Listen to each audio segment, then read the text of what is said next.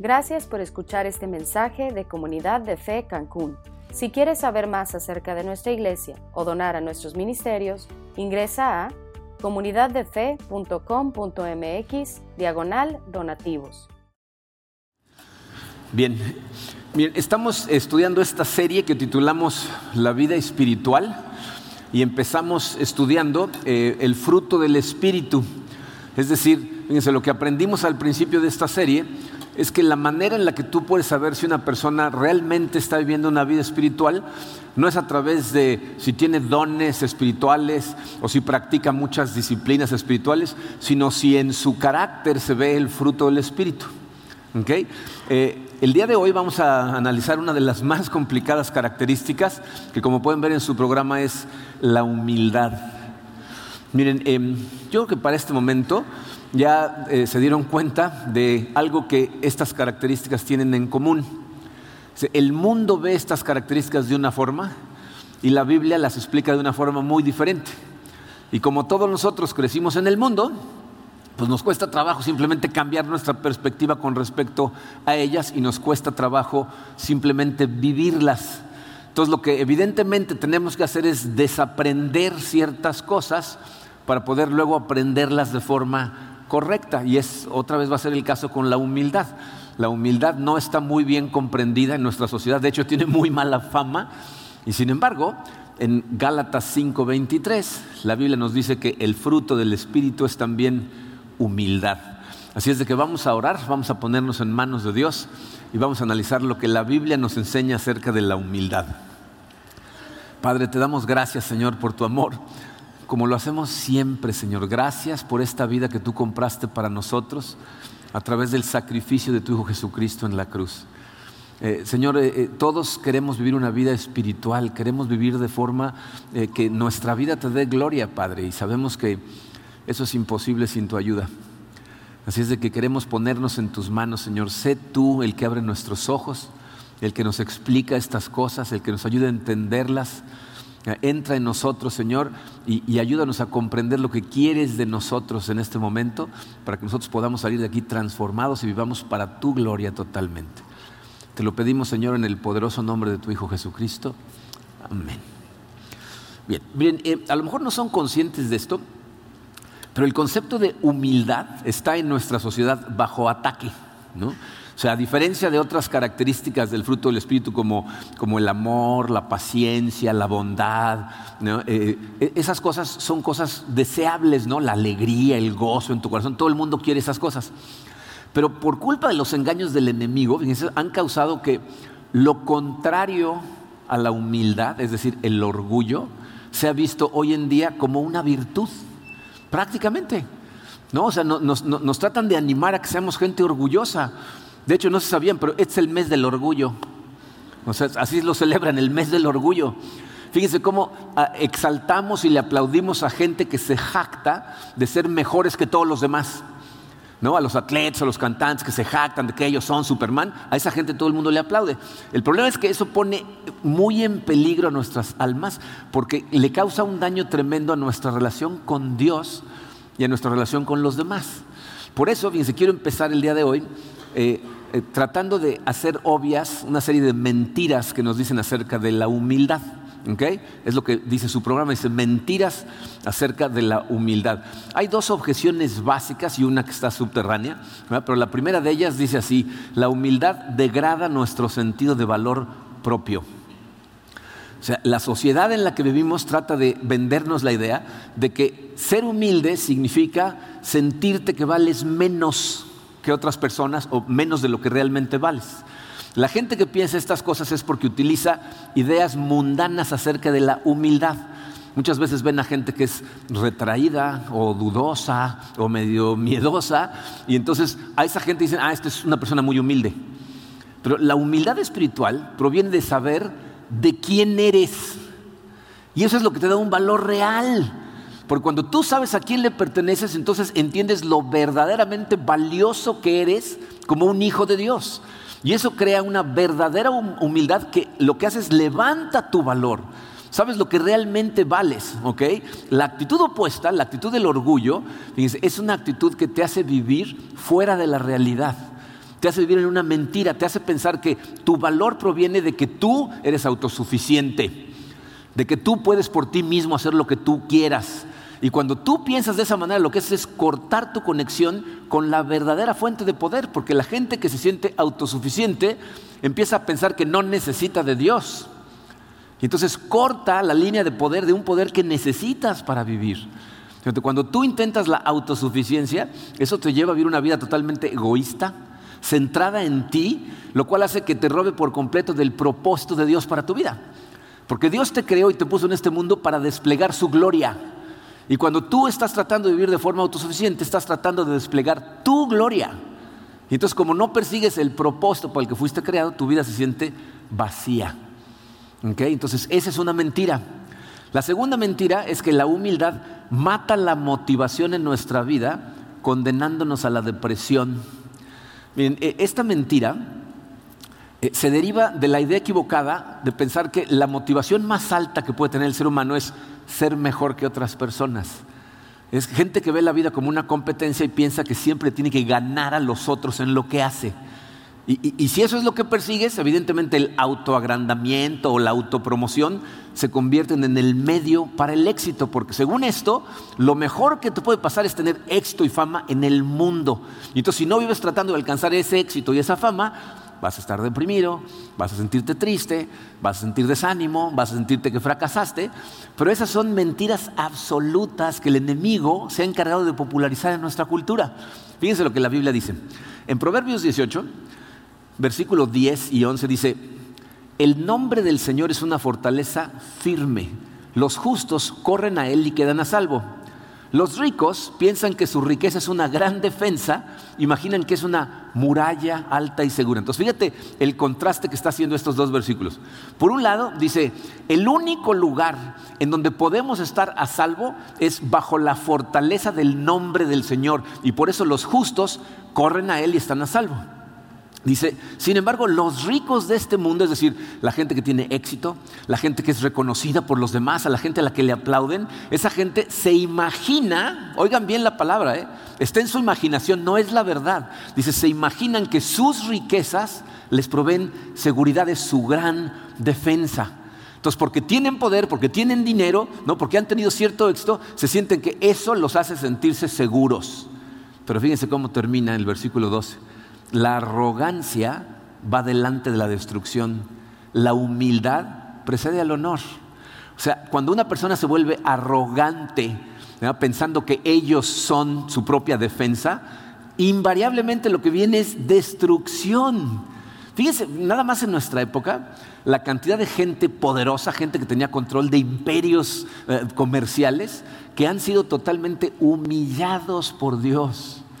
Eh, eh, no sé si ustedes sepan quién es eh, Harvey Weinstein. ¿Han oído hablar de él? Harvey Weinstein. Pues, Harvey Weinstein era eh, el productor de películas más poderoso de Hollywood.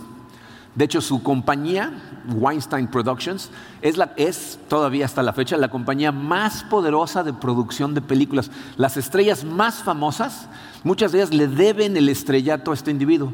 Entonces, este individuo levantaba carreras o las destrozaba a su gusto.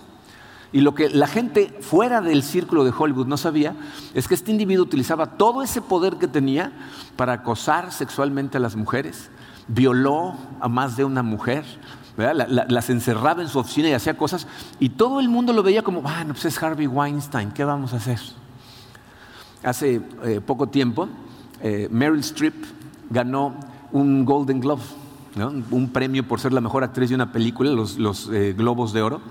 Y en su discurso de aceptación, literalmente dijo, quiero agradecer a mi agente, y dijo el nombre, dijo, y a Dios, Harvey Weinstein.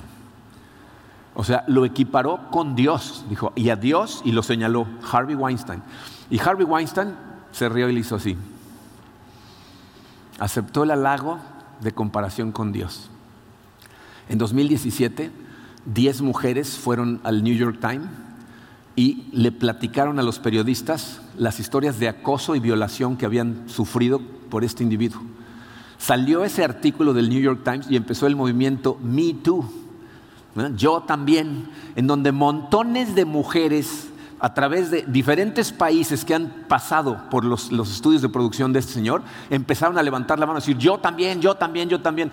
En el curso de una semana, este individuo fue despedido de su empresa, o sea, la, compañía que lleva su nombre, la mesa directiva lo despidió, el, el comité organizador de los Óscares lo expulsó de la academia, en Inglaterra le retiraron el título honorario que le habían dado y lo arrestaron y lo metieron a la cárcel. El individuo salió bajo fianza millonaria y está en este momento peleando más de 30 casos de acoso sexual y violación en primer grado y lo más probable es que pase el resto de su vida en la cárcel y en este momento no tiene nada. Una semana. La Biblia dice que Dios se opone a los orgullosos, pero dice que exalta a los humildes. Es lo que ese pasaje dice, la humildad precede el honor, pero el honor real, en donde realmente cuenta a los ojos de Dios. Entonces, eh, necesitamos entender la humildad correcta y es importante entender, fíjense, que la humildad de la que estamos hablando no es una humildad natural, es una humildad sobrenatural, una humildad espiritual. Hay personas que eh, su, forma natural de ser es tímida, introvertida, miedosa, y, hay veces que a esa gente se le considera humilde, pero ese es un temperamento natural.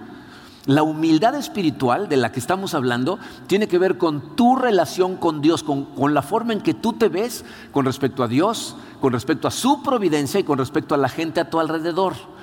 Como esta es una eh, característica espiritual, estamos hablando de un estado del corazón, de una actitud permanente del corazón. Y eso solo funciona a través del trabajo de la gracia de Dios en tu vida, no de la naturaleza. Pero en conclusión, miren, la humildad no es algo malo, no es algo negativo, no es algo que causa tristeza, al contrario. La Biblia nos dice que es lo que trae exaltación y honor verdadero a las personas. Esas mentiras eh, acerca de la humildad son simplemente parte del esfuerzo del enemigo por atraparte en el mismísimo pecado que lo condenó a él. Lucifer fue expulsado del cielo porque por orgullo se rebeló contra Dios y está tratando de atraparnos a todos en el mismo lugar y ha logrado que aquí en el mundo nosotros relacionemos humildad con debilidad. Y la única razón por la que pensamos esas cosas es porque no entendemos el significado de humildad. Entonces necesitamos definirla. Dice, el verbo que utilizamos o que utilizaron en griego para decir humildad es prautes. Así es, prautes.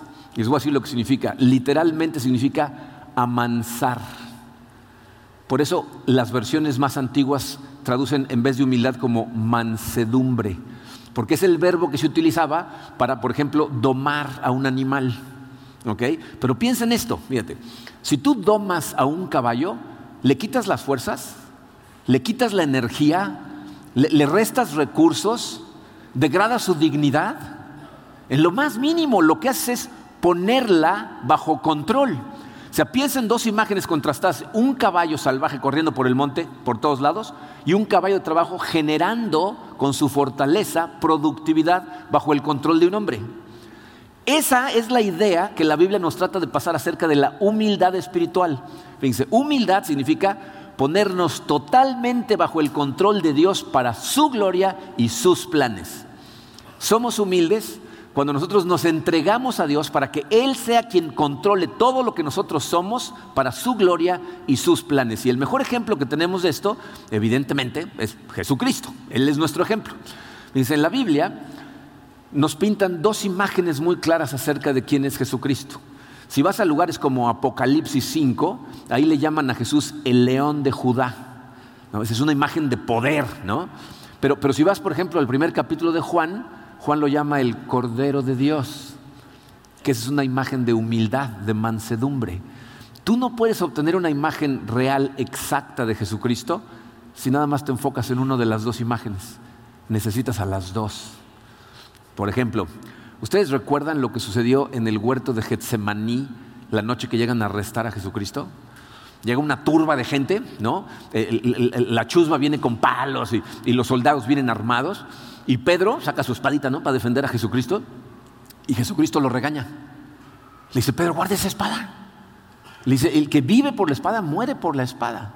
Pero fíjate las palabras que le dice. Mateo 26, versículo 53 dice, ¿crees que no puedo acudir a mi Padre y al instante pondría a mi disposición más de 12 batallones de ángeles? O se le dice, pero ¿tú crees que no me podría yo defender? ¿Crees que el grupito de personas podrían vencerme si yo no quisiera que lo hicieran? Fíjate, todo lo que tenemos que hacer es leer Apocalipsis. Vayan a la, a la batalla de Armagedón, en donde millones y millones y millones de personas vienen contra los ejércitos del cielo que están siendo liderados por Jesucristo y Jesucristo dice, se acabó y todos se mueren. Dos palabras. Si tú crees que necesito defensa, entonces ahí lo que estamos viendo, fíjense, es la potencia del poder de Jesucristo pero también estamos viendo su control.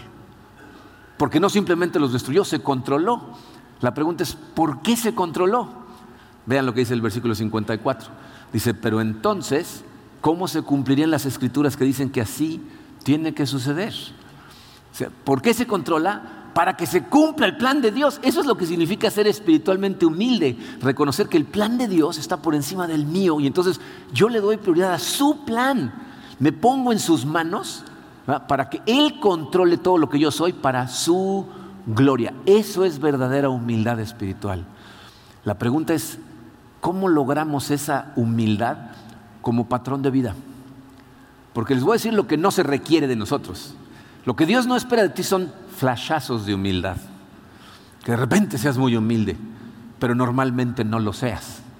Imagínense de qué le hubiera servido Jesucristo a Dios si de vez en cuando fuera humilde, pero de vez en cuando eh, eliminara a todos sus enemigos. O sea, no le iba a ser de mucho uso, no, iba, no iba a suceder lo que Dios tenía planeado. Entonces la pregunta es, ¿cómo logramos que la humildad se convierta en el aire que respiramos, que nuestro corazón tenga una actitud humilde de forma permanente? Miren, lo que vamos a estudiar es lo que podemos llamar el camino a la humildad. O sea, hay ciertos pasos que nosotros tenemos que dar que van a permitir que el Espíritu Santo produzca este fruto en nosotros. Piensen en el hecho de que eh, nosotros, por ejemplo, no podemos hacer que un árbol produzca fruto. Nosotros podemos hacer todas las circunstancias alrededor para que ese árbol tenga todo lo que necesita para dar fruto. ¿No? Suavizas la tierra, pones semilla, la estás cuidando, la estás regando, la estás abonando, empieza a crecer el árbol, empieza a podarlo y entonces el árbol da fruto. Tú no hiciste más que proveer las circunstancias adecuadas. Bueno, lo mismo pasa con el fruto del Espíritu. Nosotros tenemos que hacer las circunstancias adecuadas para que el Espíritu Santo pueda dar ese fruto en nosotros. Y eso, para eso hace falta dar, seguir ciertos pasos en un camino. Ahora, antes de empezar a ver estos pasos, voy a decir algo que debería de ser evidente, pero para muchas personas no lo es. Este camino está únicamente disponible para la gente que ha creído en Jesucristo, que ha puesto su fe en Cristo. Y no quiere decir que somos exclusivistas, ¿no? Y vamos a decir, tú no crees, ah, bueno, entonces ya te puedes retirar, esta no es para ti. No, se trata de eso. Se trata de que si tú no tienes un corazón redimido que cree en Cristo, no puedes caminar con Él.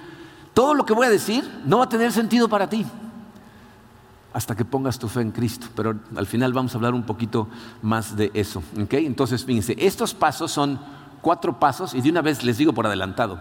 El día de hoy nada más vamos a poder ver un paso, porque no nos va a dar tiempo, porque el primer paso tiene cuatro partes.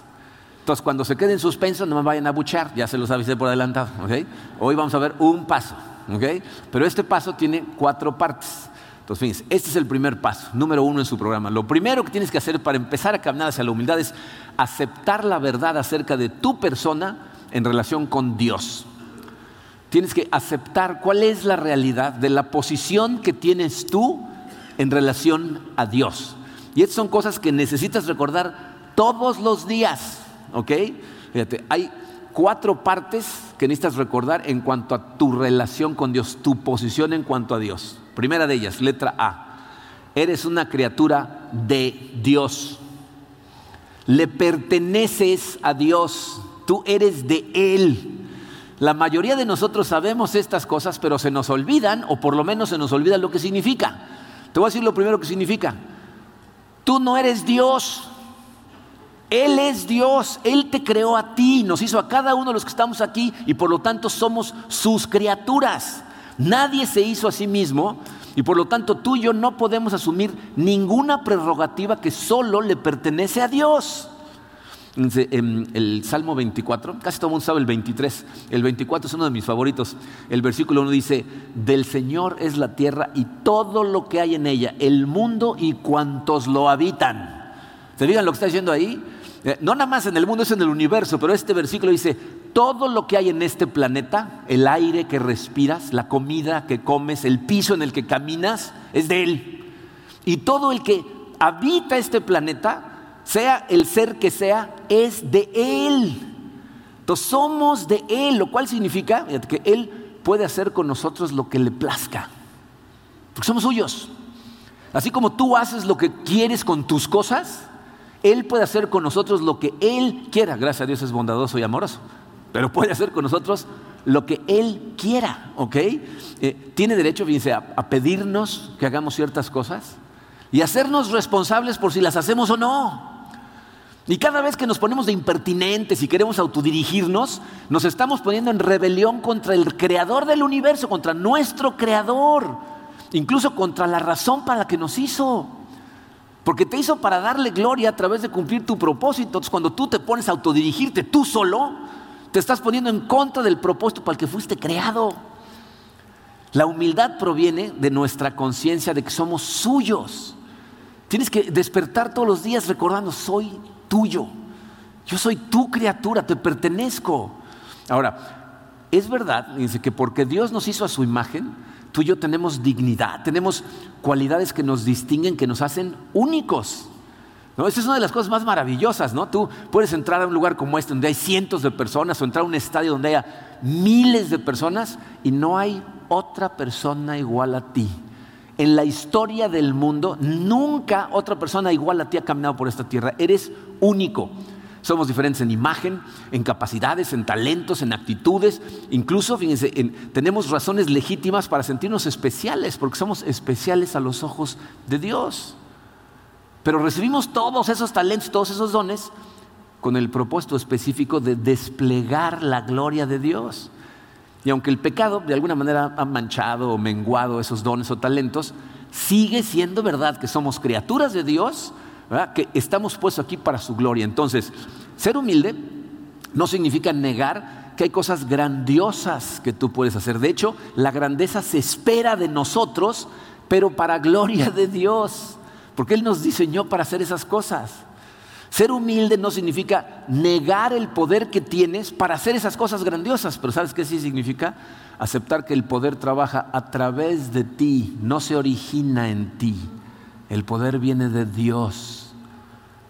Todo es para su gloria. Entonces, el primer mini paso hacia la humildad es recordar todos los días, yo soy de Él, soy una criatura de Dios. La segunda parte, no nada más eres una criatura de Dios, aparte eres una criatura que depende de Dios. Somos totalmente dependientes de Dios. Somos seres débiles, en Dios vivimos, en Dios nos movemos. Cada cosa que tú necesitas para sostener tu existencia o para hacerla disfrutable proviene de la amorosa mano de Dios. Santiago 1.17 dice, todo lo que es bueno y perfecto es un regalo que desciende a nosotros de parte de Dios nuestro Padre. Todo lo que tú tienes, todo lo que eres, viene de Dios, dependes de Él. Y miren, esto es verdad, lo creas o no, ¿eh? Porque te dice, no, yo no creo esas cosas. Y ¿Tú crees que eso cambia la verdad? ¿Dejas de ser de Dios o de depender de Él? Fíjate, el curso entero de tu vida fue determinado por decisiones que se tomaron antes del principio de los tiempos sin consultarte nada. Toda tu vida fue determinada por Dios antes de que nacieras. ¿Cuándo ibas a nacer? O sea, ¿en qué momento de la historia Dios te iba a poner? ¿En dónde te iba a poner? ¿En qué familia? ¿Con qué padres? ¿Con qué hermanos? ¿Con qué circunstancias? O sea, todas las oportunidades que vas a tener para utilizar los recursos que Dios te da fueron planeadas por Dios. Y tienes que entender esto. Esas circunstancias representan la bondad de Dios para ti. Muchas veces la gente no entiende eso, no le gustan sus circunstancias, entonces no lo puede ver como la bondad de Dios para ti, pero Dios tiene un plan para ti. Te dio las cosas que necesitabas para llevarlo a cabo y si te puso ahí es porque eso es lo mejor para ti si lo ves como lo está describiendo la Biblia. Entonces lo vas a ver como la bondad de la que dependes porque la necesitas. Y cuando pensamos, aunque sea por un momento, como lo hacemos todos de vez en cuando, ¿eh? yo soy el capitán de mi vida, yo proveo para mí mismo, significa que tu corazón se está llenando de orgullo. Tú siempre has estado en las manos de Dios. Lo estás en este momento. Nadie, ninguno de nosotros determinamos cuándo nacimos. No, hubo mayoría de votos en el cielo. ¿Quién quiere nacer esta semana? Él decidió. Nadie decide cuándo se terminan sus días. Se piensan en la cantidad de veces que vemos a gente que está perfectamente sana y de repente, ¡pum! En dos semanas ya falleció. Incomprensible, ¿no? O gente que los doctores dicen le queda un mes de vida y a los seis años y seis años y un mes, ¿no? O sea, siguen porque no tienen control. ¿Quién tiene el control? Dios. De Él dependemos.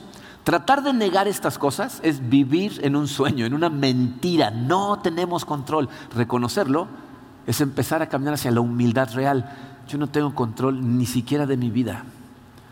Esta semana platicaba con una persona que me hablaba de la ansiedad que le causaba que cada cinco años quería tener planes para dentro de cinco años. Le digo, pues yo empecé así cuando tenía tu edad, le digo, pero hoy lo que sé es, la vida es todo menos planeable. El que planea, eh, tú haz todos los planes que quieras, el que va a dirigir tus pasos es Dios. Entonces, eres una criatura de Dios, dependiente de Dios. Y para acabarla de amolar, letra C, eres una criatura pecadora, o sea, rebelde contra Dios. Y miren, si ser de Dios y ser dependientes de Dios te debería hacer humilde, saber que eres un rebelde contra el rey del universo debería de humillarte todavía más, deberías de tirarte al piso muerto de miedo. Eh, eh, si han leído el Antiguo Testamento, seguramente han leído al profeta Isaías.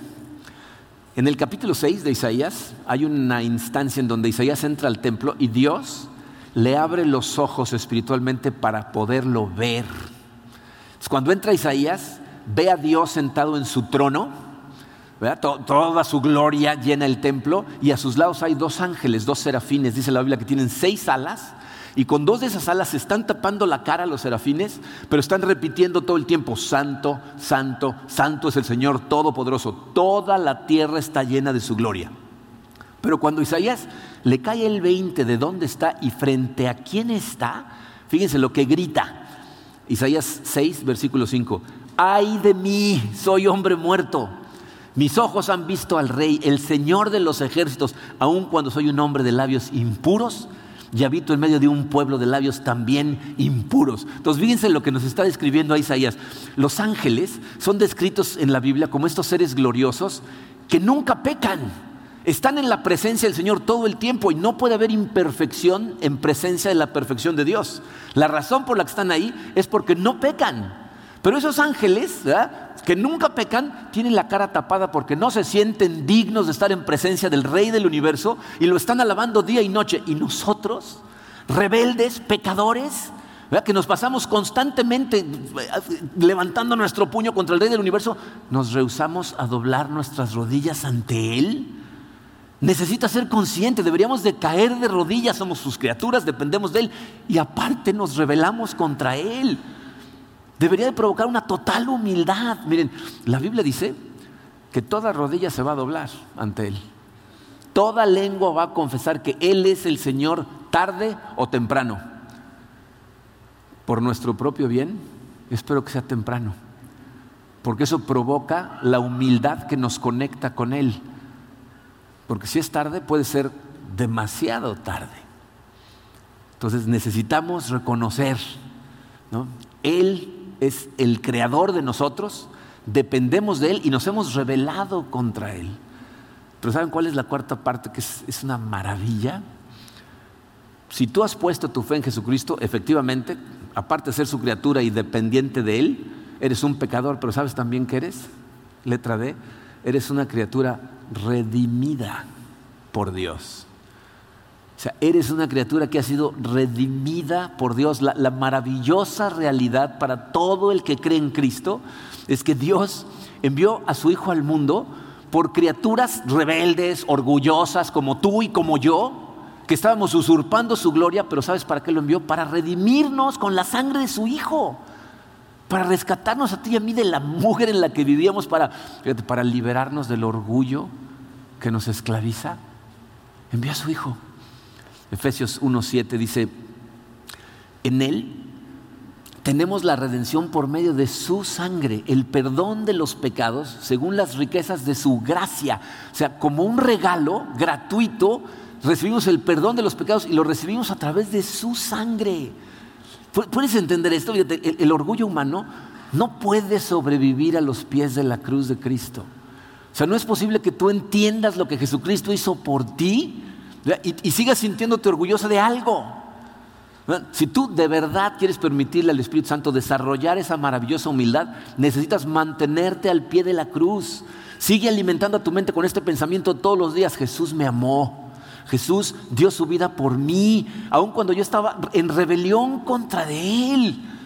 Eh, a través de mi vida he tenido la oportunidad de escuchar a muchos pastores dar diferentes analogías de lo que significó el sacrificio de Cristo por nosotros.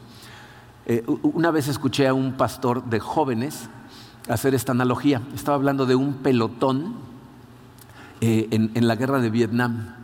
Era un grupo de soldados que llevaban cierto tiempo en, la guerra juntos y están en una trinchera cuando de repente cae una granada viva en medio de ellos, ¿no? o sea, ya sin el seguro puesto. Entonces todos voltean y el que está más cerca se hace consciente de que la granada los va a matar a todos y entonces instantáneamente se avienta sobre la granada y absorbe el grueso de la explosión y le salva la vida a todos sus compañeros de pelotón. Entonces este pastor dice, eso es lo que Jesús hizo por ti. Pero si te pones a pensarlo, te vas a dar cuenta que lo que Jesucristo hizo es mucho más asombroso que lo que hizo ese valiente soldado. Porque cuando Jesucristo murió en la cruz, no murió por sus amigos, murió por sus enemigos. Estaba muriendo por los que lo estaban crucificando, por los que le escupieron, por los que rechazaron su mensaje, por los que mintieron para, para poder juzgarlo. Estaba muriendo por nosotros, rebeldes y pecadores. Entonces tienes que entender, eres una criatura redimida, aun cuando eras un rebelde contra Dios, vino y murió por ti. Ese es el camino a la humildad. Inicia con la forma en que piensas acerca de quién es Dios, en dónde estás tú y acerca de la realidad que vivimos en relación con Él. Entonces necesitas empezar tus días pensando, soy una criatura de Dios, soy tuyo, Señor. Haz con mi vida lo que tú quieras, sé que dependo de ti, gracias por tu bondad. Sé que soy un pecador, Señor. Sé que aunque me arrepiento de las cosas que hago, vuelvo a pecar. Pero por la gracia de Dios, somos criaturas redimidas por Él. Le debemos nuestra vida, le debemos el perdón de nuestros pecados, le debemos nuestra vida eterna. Y si piensas en estas cosas diariamente, te vas a empezar a acercar a Él. Pero les voy a decir lo que, lo que me preocupa. Nos vamos a detener aquí porque faltan tres pasos que no tendríamos ni de broma tiempo para desarrollar. Pero, antes de cerrar, miren, ¿saben qué realmente me preocupa? Eh, la cantidad de gente con la que tengo oportunidad de interactuar que nada más en la forma en la que me cuentan las cosas que me cuentan me doy cuenta que no son conscientes de la posición que tienen ante Dios. ¿De cuántos de nosotros queremos ir a Él exigiendo nuestros derechos como si tuviéramos alguno? Levantamos nuestro puño enojados por cosas que Dios sabe que son perfectas para nosotros. No somos conscientes de nuestra posición. Y me preocupa porque sé que hay algunas personas que están en esa situación, que han entregado su corazón a Cristo y algunos que no lo han hecho. Y es súper preocupante. Si tú no has llegado al punto de, caer de rodillas literalmente, decir, Señor, perdóname, no sé qué estaba pensando. No sé cómo he podido estar en rebelión contra ti cuando veo lo que has hecho por mí, la salvación que compraste para mí, la paciencia que me has tenido. Padre, perdóname, por favor, dirige mi vida. Si no has llegado a ese punto, estás en terreno muy peligroso. Y lo que más me gustaría hacer es darte la posibilidad de corregir eso en este momento. Así es de que lo que vamos a hacer es vamos a celebrar todos juntos como familia la cena del Señor y vamos a acercarnos a Dios en oración, humildemente. Así que les voy a pedir a todos que pasen por sus elementos. Vamos a orar. Padre Santo, te, damos tantas gracias por tu amor. Te damos gracias por, por esa paciencia increíble que has tenido con todos nosotros, Señor, que aún siendo rebeldes, habiendo nacido tus enemigos, tuviste la profundidad de amor de enviar a tu Hijo Jesucristo, Señor, para realizar ese increíble sacrificio. Te doy gracias, Señor, por eh, el corazón de todas las personas que están escuchando estas palabras, por aquellos que han escuchado tu llamado, han sentido tu llamado espiritual, han respondido y han puesto su fe en ti. Te doy gracias por, por aquellos que eh, son conscientes consistentemente de quién eres tú, de quiénes somos nosotros, de que son criaturas tuyas que dependen absolutamente de ti, Señor, que se saben pecadores, pero tan se saben redimidos que viven en total agradecimiento y humildad para tu gloria. Te doy gracias por todos ellos. Te doy gracias también, Señor, por, por la gente que ha puesto su fe en ti, pero constantemente se nos olvida, Señor, quién está en control, quién debería de estar en control cuál es nuestro rol de servirte totalmente, amar a la gente a nuestro alrededor, de servirte con todos nuestros recursos, Señor. Perdónanos por olvidarlo tan constantemente, Señor, y, y regresar a la rebelión. Gracias por la paciencia que nos tienes, gracias por esperarnos con brazos abiertos, gracias que cada vez que nosotros confesamos esa rebelión, Señor, tú nos perdonas. Y te pido especialmente, Señor, por la gente que no te conoce, por la gente que no ha escuchado ese llamado, no lo ha sentido, que lo han sentido, pero lo han rechazado.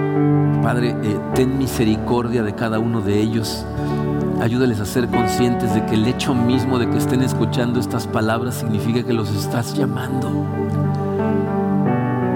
Estás tirando una línea a su corazón, Padre, que respondan a ti que sean conscientes de en dónde están y quiénes son y de quién eres tú, Señor, el Rey del universo, justo, amoroso, perfecto, que los está llamando a su familia. Te pido, Señor, que el día de hoy sea el día en que su corazón sea quebrantado y quieran acercarse a ti, Padre, reconociendo su rebelión, reconociendo su pecado y rogándote que entres a sus vidas. Te damos gracias todos, Padre, por ese increíble sacrificio que nos redimió. En este momento recordamos, Padre, con dolor y con gozo, el sacrificio que tuviste que hacer por nosotros. Recordamos a tu cuerpo entregado a la cruz mientras nos comemos este pan.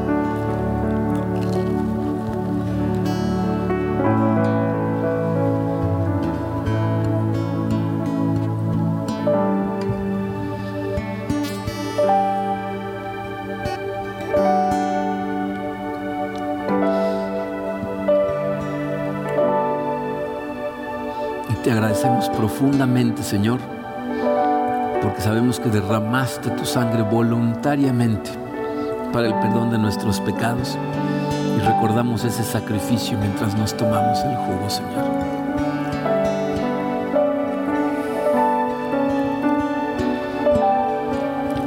Gloria a ti, Señor, que por el sacrificio que hiciste hoy estás sentado a la derecha del Padre y reinas con poder. Ti te damos toda la gloria, toda la honra. Gracias, Padre, en el poder de tu Santo Espíritu y en el poderoso nombre de tu Hijo Jesucristo.